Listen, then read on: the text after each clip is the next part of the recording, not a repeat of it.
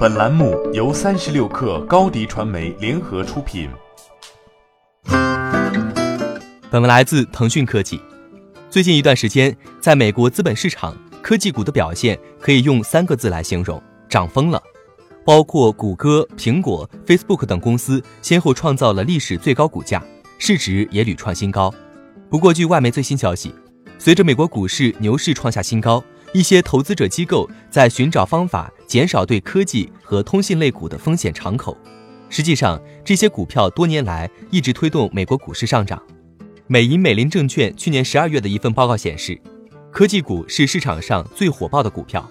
虽然很少有人认为这些科技股的疯狂上涨已经到了尽头，但一些基金经理担心，作为美国资本市场领导者的科技股已经变得过于抢手，估值虚高。这些股票正在面临行情逆转的风险。与此同时，大多数分析师认为，今年标准普尔五百指数不太可能实现去年百分之二十九的涨幅，因为有关全球经济增长减速的一些担忧有所缓解，这促使一些国家的央行取消了宽松的货币政策，这将会影响到股市的资金量和行情上涨动力。外媒十一月下旬对五十二名美股策略师的调查显示，到二零二零年底。标准普尔五百指数的中位数预测值为三千二百六十点，该指数最近收于三千二百七十五点七点。根据金融机构的数据，目前标准普尔五百指数 IT 板块的市盈率为二十一点五三倍。作为对比，所有标准普尔五百指数成分股公司的平均市盈率仅为十八点二六。科技股的估值之高可见一斑。上周二晚上，当时有媒体报道称，伊朗发射导弹袭击了一个美国的军事基地。这一消息引发了股票期货的大幅抛售，以及对黄金和其他资产的抢购。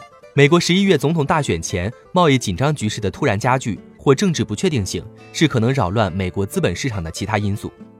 最近资本市场的平静期加剧了这些担忧。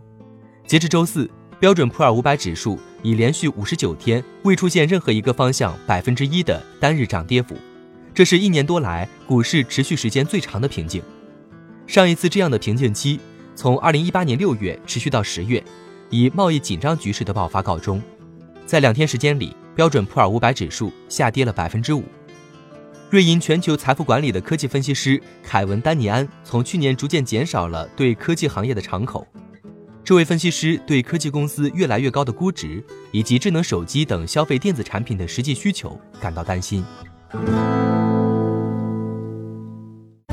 欢迎添加小小客微信，xs 三六 kr 加入克星学院，每周一封独家商业内参，终身学习社群，和大咖聊风口谈创业，和上万客友交流学习。